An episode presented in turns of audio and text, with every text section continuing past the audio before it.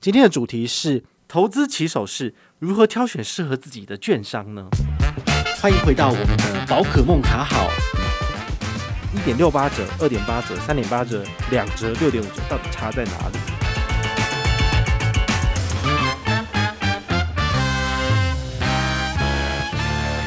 嗨，我是宝可梦，欢迎回到宝可梦卡好哦。前一阵子啊，就是有粉丝在我的那个贴文下面留言哦，他们就讲说。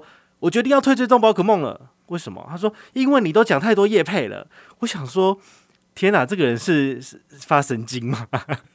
你一直讲信用卡，你一直讲投资理财，难道就不像所谓的业配吗？其实你一直讲信用卡，你就会觉得好像是在帮他挂保证跟推销啊，所以这是无可厚非，好吗？既然他都这样讲了，那我就是慢走不送哈，我就不理他了。那除此之外呢？我相信可能也有一些人有这样子的需求，就是。你们真的很想要知道一些跟投资理财有关的一些议题，我也非常诚心的建议你哈，就是可以在我的 podcast 的下面留言，好，那你有任何的问题，我都会看到，那我就会把它成为下一集节目的主题，好吗？好，所以如果你们都不提出你们任何的想法，我根本就不知道你们要什么嘛，那这样我当然就挑我自己觉得有意思啊。哦，兴趣的东西出来，那你们也知道宝可梦其实是怎么出来的，是从信用卡出来的，所以信用卡是我的大本营，我最喜欢这个东西，我当然是一天到晚分享啊，这不是很自然而然的事情吗？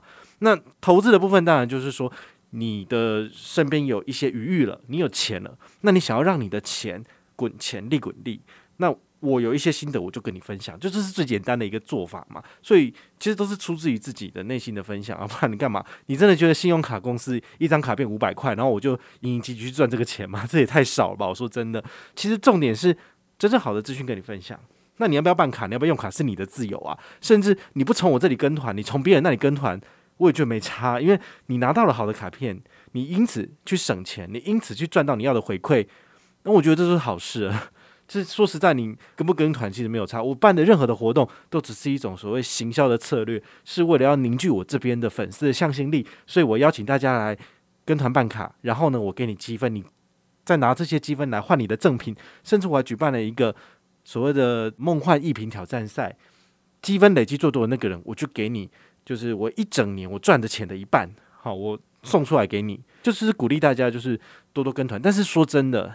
这是有形的东西，但是无形的东西就是你从我这里拿到的知识，好，这才是对你会有更大帮助的东西。好，所以我们回到我们的主题，小资主的投资起手式啊。其实去年那个盘中零股交易上市到现在，哈，这个活动其实已经有八九个月了。好，从去年十月到现在六月份嘛，好，已经有八个月了。我相信你如果有常常在听我的节目，或者是在网络上看很多人在分享，你就会知道其实。盘中零股交易对于小资主来讲是很方便的，好，但是也衍生了一些问题，比如说违约交割。那我们之前有做过一集节目跟你讲说，为什么小资主要特别注意自己的信用？因为如果你有违约交割的情形，可能你只是几万块、几十万块你不去付而已，但是它会对你的未来产生很深远的影响。这个也有做一集节目跟你分享，所以也请大家要注意这个问题。那今天呢，我们要再来做一个同整性的分析，好，也就是。我教你四招，你怎么样去挑选适合自己的券商？因为很多人生命中的第一个券商，很可能是你有一个新转户，然后这个新转户呢，它可能就可以让你顺便投资，你就用它来做证券的这个交易了。但事实上，它的回馈可能没有那么好。哦，所以我觉得今天这一集对你来说是有帮助，就是你要认真去挑选一个适合你的券商。哦，因为毕竟这就是一个投资起手式嘛。哦，也许你这个 default 好，你使用的这个原始的券商的回馈。他给你的折扣数其实不低，然后你就会频繁交易的情况之下，你要损失更多的所谓的资本。好，所以今天呢，跟你教四招。第一招就是，请你要挑有手续费折扣的券商。好，那我们之前疫情下的省钱机器选其实有讲过，有四家券商，简单的跟你分析。那今天呢，我要来跟你做一个更细致的。叙述好，比如说一点六八折、二点八折、三点八折、两折、六点五折，到底差在哪里？好，这个手续费折扣其实它会影响到，就是你每一次进场的金额会被收取的手续费。好，那我们都知道，其实呃进场的话呢，一定会被收取这个证券交易费，就是你整笔交易金额的百分之零点一四二五会被收取走。那接下来有趣的就是说，各家券商其实为了要抢客，他们都有给不同的折扣数。比如说，以前叫新丰证券，那现在叫奔雅证券的这个券商呢，它给的是一点六八折的折扣，好，很低哦，因为就等于是你的总交易金额的零点一四二五，百分之零点一四二五再乘以零点一六八，好，那这非常非常的低。好，那第二个，比如说新光证券，它给的是二八折，好，就是整笔的交易金额，好，乘以百分之零点一四二五再乘以零点二八。像预算 eFingo 它的三点八折的意思，好，就是。该笔交易金额的百分之零点一四五乘以零点三八，好，那这样它也会有一个数字，好，那这个数字是怎么样？我们最后跟你一起解释这样子，好，那最后要讲的是永丰，好，永丰的话，它最近有两个券商交易的数字，哈，蛮特别的，就是当你什么都没有去做交涉的部分，预设就六五折，好，其实蛮不好的数字，因为六五折真的是。一般 average 的水准，但是再差一点点，它就是要赚这个手续费，好，所以就是你的交易金额百分之零点一四二五，再乘以零点六五，就是你的金额。但最近有一个很厉害的优惠，就是两折，两折你注意喽，它是比新光证券还要好，然后比奔雅证券还要再差一点点的折扣数哦。那这个呢，也是等一下会跟大家聊的，我觉得蛮有趣的。好，那。各家券商自己本身的折扣啊，它除了你要看这个几折几折几折之外，要特别注意它还有一个低消的部分。这个低消的意思是说，不论你下单多少钱，它都一定会收取这个数。好，有的券商低消收二十，有的券商低消收八块钱、十二块钱或十五块钱，这个不一定。所以你要特别的去研究一下说。这个你的证券商给你的折扣数跟低消是多少钱，你就可以搭配出一个你每次最低下单的金额。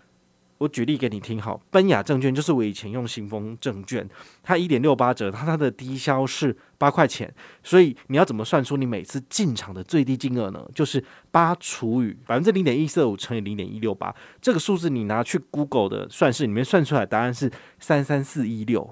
这是什么意思？就是如果你要拿到最低的折扣，哈，就是一点六八折，那么你每一次进场下单的金额是三万三千四百一十六元，好，所以很多。但你想想看哦，如果它的低消不是八块钱，而是二十元的话，你这样算出来的数字会比三三四一六再更高，好，所以是这样子算的，好，所以这部分你就要特别去注意，你的如果你要拿到最低的折扣，哈，你要注意的就是。券商上的折让数，第二个是它的低消是多少？那因此搭配出来，你就会知道哪一个是最适合你的。那奔雅证券是日退，也就是说，你今天进行下单之后，它的那个折扣数的金额，好，它是先扣后退，但是它当天就会列在账上，哦，这是比较好的。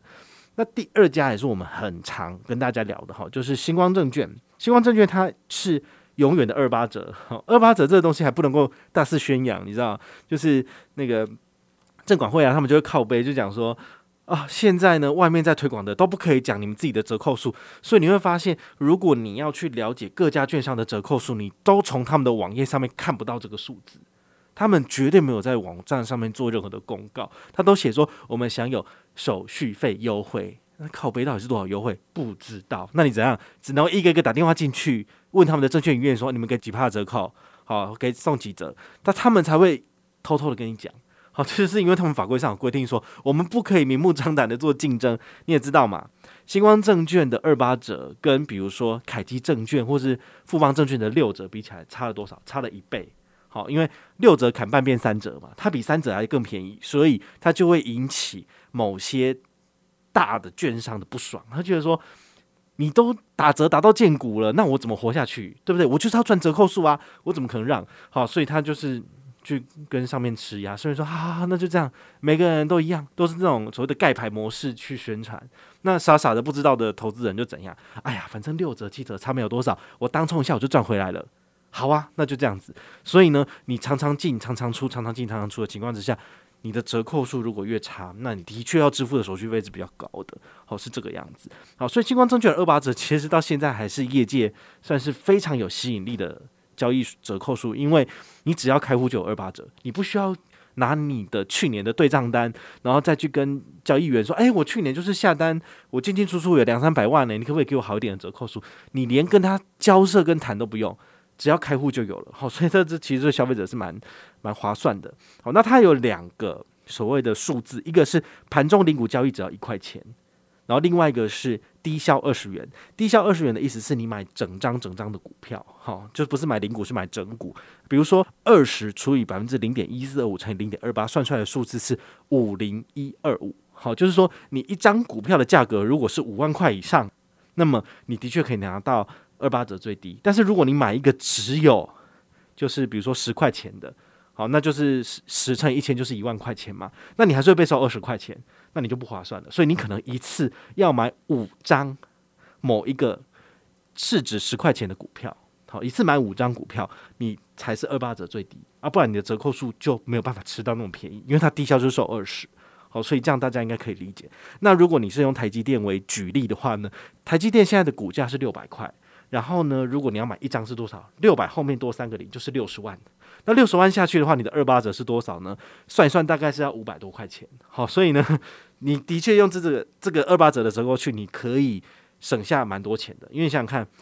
如果你是用二八折的话呢，买一张台积电要付五百块出去。那你如果用的是六折的，比如说凯基证券，那你要付多少？付一千块出去。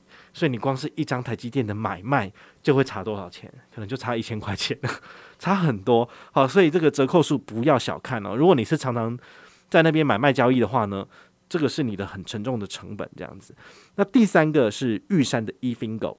它是三八折，它的低消是十二元。好，那这个意思是十二除以百分之零点一四二五乘以零点三八，算出来是二二一六零。好，就是说你小资主一个月刚出社会的薪水两万二。好，你如果要拿最低三八折的话呢，你一个月不吃不喝投进去股票就可以了。但是谁有办法一次就买两万二？好，所以它的低消十二块，我觉得门槛也算是高的哦。回到补充一下刚刚的新光证券，他说有个低消一块钱。盘中零股交易低消一块钱。举例，你如果很想要投资零零五零，好了，那零零五零的话，它一张现在多少？一张好像是一百三十嘛，一百三十在后面加三个零，就是十三万左右。你买一张零零五零要十三万块钱呢，你可能要存三个月、四个月，你才有办法有一笔钱进去，那实在是等太久了。所以用零股来买的话，就是盘中零股挂单，你以三千块来讲的话呢，其实你只要一块钱就可以买到了。好，所以这就是星光证券盘中零股交易最低收一块钱的这个优势所在。好，这样子的话其实还蛮不错。所以除起来就是一除以百分之零点一四二五乘以零点二八，算起来是二五零六。好，所以你只要那一张零股的股数的股票，好，只要不超过两千五，全部都是一块钱。好，你用这个数字下去的话，其实你甚至可以一个礼拜买一次。好，那你一个月就至少可以买个四次，那就进场一万块钱啊。啊，其实你你的手续费成本只有四块台币而已，哎，真的蛮蛮不错的。好，所以这个就是你可以好好去使用，而且很适合我们小资组的。那最后一个是永丰金，好，永丰金证券的大户头其实最近有一个活动，就是最低两折，哦，这个两折比刚刚新光证券还要低耶。那它刚好也有两个所谓的扣款的门槛，第一个是盘中领股交易只要一块钱，另外一个是低消二十元。那我们以这个数字下去算，比如说。盘中领股交易一块钱的情况之下，如果你用的是永丰金证券的两折，你可以就是每一次单笔进场的金额是多少？好，一除以百分之零点一四二五乘以零点二，算出来答案是三五零八。三五零八的意思就是三千五百块以内，通通都是一块钱。这个你可以买的零股的股数是不是又比新光证券还要高？好，所以二折跟二八折就是差在这边。好，但是如果你用的是比如说整股的部分，那它的门槛。诶，也蛮高的，就是算出来是二十除以百分之零点一四二五乘以零点二，算出来是七零一七五。好，所以你一张进去还是要多少？七万块钱。好，也是蛮难的。我相信大概努力一点，存三个月，一个月存两万多。然后呢，刚出社会的新鲜人，两万二不吃不喝，四个月就可以买一张了，也是很累啊。好，但事实上呢，呃，如果你是六五折的部分，好，六五折的部分呢，一除以百分之零点一四五乘以零点六五，算出来是一零七九。这什么意思？就是说，你的零股交易如果超过一千零八十元，你就会被收两块手续费。好，所以这个就是已经是一块钱或两块钱手续费在那边算了。所以当然是以星光证券的二八折，哈，不用做任何的交涉就可以直接拿到这么低的折扣数。然后以二五零六元为这个切点。好，每一次进场大概扣两千五、两千五左右，你不会被收取额外的手续费，这个是对小资主最友善的。那永丰金证券的这个两折要怎么拿到啊？他现在有一个活动，就是说，因为他们要把自己的自家产品生态圈都整合起来，所以你只要六月份进行开户，那么有大户数位账户，然后呢加开大户头，你就可以拥有证券下单一百万以内两折的折扣。好，所以这个我觉得是蛮。蛮不错的。但是它可能不适合大额的，因为如果你是大额的话，你可能交易金额很快就超过一百万，那超过一百万的部分，它就会回到六五折。好，所以这是它的缺点之一。但是像我这种，我说真的啦，我自己使用大户头，然后呢，还有封存股的台股在进场，其实大概这一年半以来，我在我自己账上的金额进出的金额大概也才十五万诶、欸，诶，其实没有很多诶、那一百万其实我都觉得对小资主来讲是绰绰有余。为什么有些人在网上觉得说没有诚意才给一百万？我觉得一百万我自己都用不完了，到底是在那边警官什么？你是？那个所谓的交易大户嘛，那我这样你就去开新光证券二八折不就好了吗？有些人也会在上面讲说，哦，我那个什么什么什么证券我有二五折，我那个什么什么一七折，那我说很好啊，那你就去用嘛，因为这个就是你自己的能力去谈的，啊，你谈得到就好。但是很多人都是对这个不懂的，他不知道的。那我跟你讲说，那你开新光证券最简单嘛，好，所以其实就是这样子。好，所以第一个，你如何挑选适合自己的券商？第一个首要的要件就是去挑有手续费折扣的，好，就是我们上面以四个这个券商为例分析给你听。那第二个呢，就是软体使用的顺畅度，那你没有使用，你真的没有办法去跟人家分享哦。我自己本身的使用经验，以第一个奔雅证券来讲，它以前是新风证券，那它的交易系统其实不是那种手机 APP 下单的，它是那种电脑桌机下单的，所以它是很传统的，就是以前那种三足系统在做的。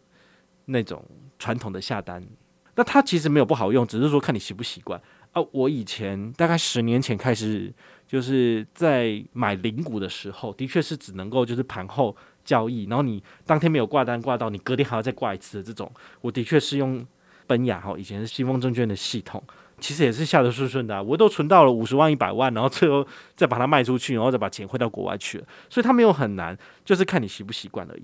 但是随着时代的演进，其实现在很多的证券商都有推出他们自己的 APP。好，你不见得是只能够在桌机进行下单，你也可以在。A P P 总在手机下单就很方便，像去年十月开始认真推广的这个星光证券，他们自己也有富贵角六号、八号啊，几号、几号、几号，就是它有好几个不同的系统，有包括你可以在桌机使用的，也有包括你在手机使用的，然后也有三足系统的。那我自己使用最习惯的是富贵角六号，富贵角六号其实它就是针对盘中零股交易有做一整系列革新的很好用的产品，因为它就是把整股跟零股。消费的这个颜色，好，它都把它完整的区隔开来，所以你不太可能会按错，因为你如果一次要买一张股票，哈，整股，你可能就是深红色的按钮，那你不会按错嘛？那如果你是选零股的话，它就是一个浅红色跟浅蓝色，那这样子你就会知道说，哦，对，没错是这个。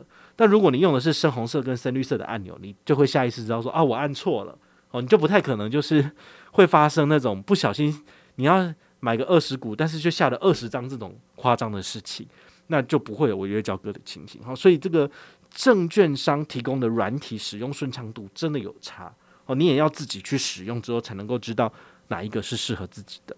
那第三个我自己有使用经验的是大户头的 APP，永丰金证券他们很有心在推广自己的产品。好，他们除了自己的 iLeader APP 好可以那个下单之外，其实他们最近也上市了一个大户头的 APP，那这个大户头的 APP 呢，它可以在里面进行证券下单。除此之外呢，因为我们有使用它的封存股的台股跟美股功能，所以它上面有按键可以让你直接就是连接出去，然后就可以看到你目前的证券下单的资料。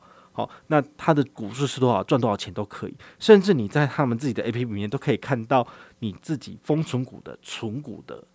收益是多少？他们是做的还蛮不错的，因为通常我们会觉得说，诶，它可以让我们做定期定额、定期定股，但是这个东西跟他们自己本身的股票下单是分开的。其实没有，他把你做在一起了。所以你下载大户头的 APP，用一贯固定你之前设定好的账号跟密码登录，就可以看到你之前所有下单的东西，甚至美股的部分也看得到。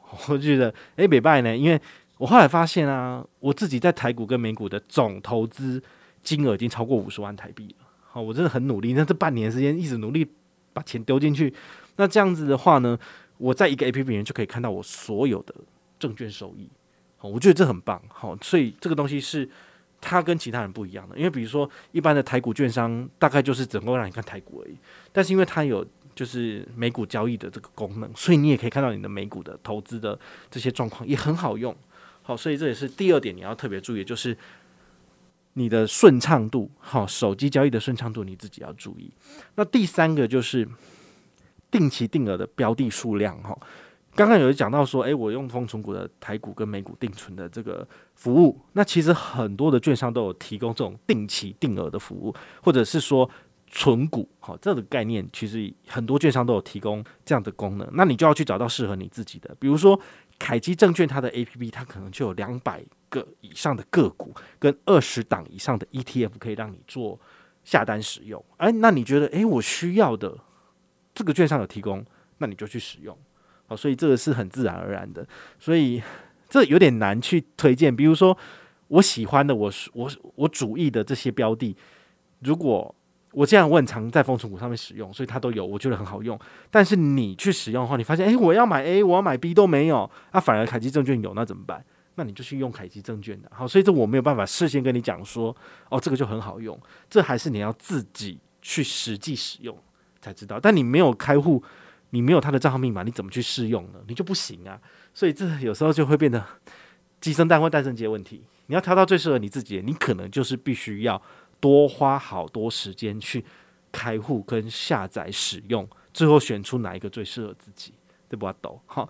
那刚刚提到的丰存股的台股跟美股，他们其实有不少标的，比如说丰存股的部分就有一百三十九档以上的个股股票可以买，台积电也可以定期定额，然后我就常常用这个做。那丰存股还有三十七档以上的 ETF，好，比如说零零五零、零零五六，好，这种的话都一定有。那丰存股的美股，我觉得也是目前台湾在做定期定股这块做得蛮好的，哦，它至少就有二十一档以上的美股跟三十三档以上的 ETF，好，可以让你做选择。那很多人都会觉得说，诶，那我要买美国航空 AAL 怎么办？买不到。那我如果想要买那个 Three M MMM 好，投资标的这个都没有诶，那怎么办？好，我就觉得还不错。好，现在就是布洛克现在要发挥自己影响力的时刻了。好，我其实，在我的大户的 Telegram 里面有发起一个活动，就是我设计一个表单。那你如果有想要买的标的，但是上面没有的，你可以来填写。那你填写完之后呢，我把这资料送给永丰。那他们看了之后，如果他们评估过 OK，他其实就会上市了。好，所以这个是我能够为大家做的事情。好，不要觉得说，哎呀，宝可梦都只会接业配。其实不是这件事情，就是我们最终的目标是要改善台湾的金融环境。有时候可能有点太打高空球了，但是任何可以促成现状改变的，都是要从小小一步、小小一步做的。如果你没有让你自己，就是我，如果我如果我都不能够喂饱我自己，我怎么样帮大家出声呢？所以你看，支持我，然后让我有钱赚，让我可以财富自由，我在帮大家推广，这不是很好一件事情吗？可是很多人就会觉得说，啊，你就是赚我们的钱嘛，对呀。去死啦！他是这样子，我觉得这样真的很糟糕。就是好啊，那你有能力你自己去跟永丰谈啊。如果你是一个无名小卒，我看永丰不会理你，就不会嘛。好，所以就是这样，大家就是要互相帮忙。那我也当然是呃尽量发挥我的影响力。好，我知道大家有这个需求，我就设立表单，然后让大家填完之后，我真的如期的都交给永丰了。那永丰他们也说好，我们会请我们专家小组那边来去评估，说到底可不可以买啊？如果有的话，他们真的到时候开放了。那到时候开放，其实获益的都是大家。对啊，因为它的那个成本很，投资的成本算蛮低的，好，很适合大家去做投资。那最后最后一个要注重的方法四呢，就是服务据点多寡。其实这一点的话，其实不若前面三项那么重要，因为很多券商都已经开放这个线上开户的服务，所以你其实不用跑券商，你不用跑实体的号子，你就可以完成开户跟下单的动作了。好像。永丰金证券他自己就把他们自己的金融生态圈做好了。你有大户数位账户，然后呢，你加开大户头这个证券户，诶，很顺，很快就可以使用。你甚至都不用去跑那个永丰金证券他们自己的这个证券处。都不需要做对保，就是线上都是一气呵成做好。那星光证券也是，星光证券他们其实就是线上开户。那开完户之后，他们会打个电话问一下你是不是确认本人，有没有意愿开户，那推荐人是谁啊？确定都没有问题之后，你就可以开始下单了。好，那他们要再做一次，呃，人就是所谓的电话确认，就是怕违约交割啦。哈，因为违约交割真的很容易，就是让你的信用蒙受损失，你将来要做房贷、信贷都有可能会有问题，甚至。前一阵子很夯的十万块的纾困贷款，你很有可能申请不过，原因是什么？因为你之前违约交割，对不对啊？但如果你在网络上面跟人家讨拍，人你是绝对不会跟人家讲说啊，我之前就是干嘛干嘛，信用卡没有缴的，或者是我自己在网络上买什么东西，但是我没有缴，好，我约交割，我没有把钱放进去里面让证券商扣完，那这个都会在你的信用报告上面写清楚，这绝对会影响到你将来要借钱，不论是十万块、二十万块，小额大额都会有所影响，好，所以这个是一连串。都是很重要的，我说不要就是忽略任何一个环节，就觉得说，哎呀啊，我就是借十万块来再套一下金嘛，哈，在股市里面就是投机，然后随便买一下，那说不定我可以赚钱啊啊！但问题是，如果你赔掉怎么办？赔掉之后呢，你欠银行的钱，你书库贷款内借的钱，你还是要还啊。好，那你没有在这个相。详细的 T 加三日，好，你没有在证券下单的 T 加三日之内把钱补齐，你就会产生违约交割的情形。好，券商可能先帮你带电，但是他会一直跟你催讨，催讨到直到你吐出来为止。好，所以这是没有办法的。好，所以这个回到我们方法四讲的这个服务处的多寡，它其实是针对你有需求要到现场去接受服务的人才有差。但是现现在其实大家都线上。在开户了，所以其实没有什么差。唯一的例外就是，如果你有未满二十岁的小朋友，你要帮他开户的部分，那你可能真的要跑一趟。然后呢，法定代理人的相关资料、户口名簿，好，然后双证件都要带好，你才能够帮你的儿子女儿进行开户。好像前一阵子我姐姐她要帮我的外甥女开户，她也问我说：“诶，那有没有什么户头是可以让她？”就是已经开了，因为爸爸妈妈有钱嘛，那希望先先帮小孩子开始投资哦，这是一个很有趣的议题。就是如果你从小孩子零岁开始帮他每个月投一万块钱，投到他六十五岁好像父母也不会活那么久了。好，但是基本上就是你帮他投个四十年，哈，光是一万块，月月投一万块，投四十年，你觉得这样子有差吗？好，我觉得这也是一个很有趣的议题哦，就是你们可以去想一下，去思考一下。如果当我的小孩子出生未满足岁，我就帮他。努力的，就是做定期定额，好，然后呢，你也不要讲说买什么很复杂或者是风险很高的交易，你就买零零五零就好了，好，就是跟大盘走的这零零五零，然后你给他买个四十年，你看看那个成效多少，他可能就财富自由了，你就不用帮他了，对，就是这样子，好，那因为那个每一年父母赠与小孩子的免税额是大人爸爸两百二十万，妈妈两百二十万，好，所以你的。这个赠与的金额只要在四百四十万以内，其实都不会被课税，不会课遗产税。那你们就可以利用这个时间，好，这么长的时间里面，把你的钱就是一点一滴的，就是转移给自己的子女。好，所以这个是当你有这个需求的时候，你才需要跑证券证券商，然后去做开户。好，这是唯一唯一的例外是这样子。但是我们一般人来讲，我们还没有结婚生小孩的，好，那可能不太需要。那你就是你满二十岁直接线上开户就好了。好，所以今天跟大家整理的。我相信是一个非常实用的内容哈，跟你讲了四个方法。第一个是挑有手续费折扣的券商开户，第二个是试用软体，好，挑选出最适合自己、有顺畅度最棒的券商软体来使用。第三个就是他们所提供的定期定额的标的要够多哈，符合你的需求再去使用。第四个就是服务据点，好，那呃，我个人觉得最重要还是第一个，好，就是券商折扣是最好的来使用。那这部分就是你们自己要去做功课了。我提供了四个，好，你看不像业配吧？因为已经讲四个嘞，四个到底是哪个业配不知道。好，但是呢，我把他们的优点、那个缺点都讲给你听了，那你们就可以自己去想一想，然后找到适合自己的产品，然后就可以开始进场喽。说真的，你们越晚进场，真的赚的越少。我也不知道，因为我们不知道未来。到底是会赚钱还是亏钱？但是至少我傻傻的从去年二月开始买零零五零，一个月三千块投，投到今年四月，我的投资报酬率百分之三十九，见鬼了，赚了一万三呢，对不对？你知道我这三千块如果放在那个比如说 Richart 数位账户，也才一点二趴，有可能可以让我就是多赚十五倍，赚到接近四十趴吗？不可能啊！好，所以我觉得如果你自己的心脏可以承受，就是台股的波段。那么你一个月投三千块，一个月投五千块，其实都是一个不错的做法，至少总比什么都没有开始做还要好。好，所以今天这期节目呢，就是提供给投资小白的建议。好，到底怎么挑选适合自己的券商？听了这一集，你应该就有自己心里的答案了。我是宝可梦，我们下回再见，拜拜。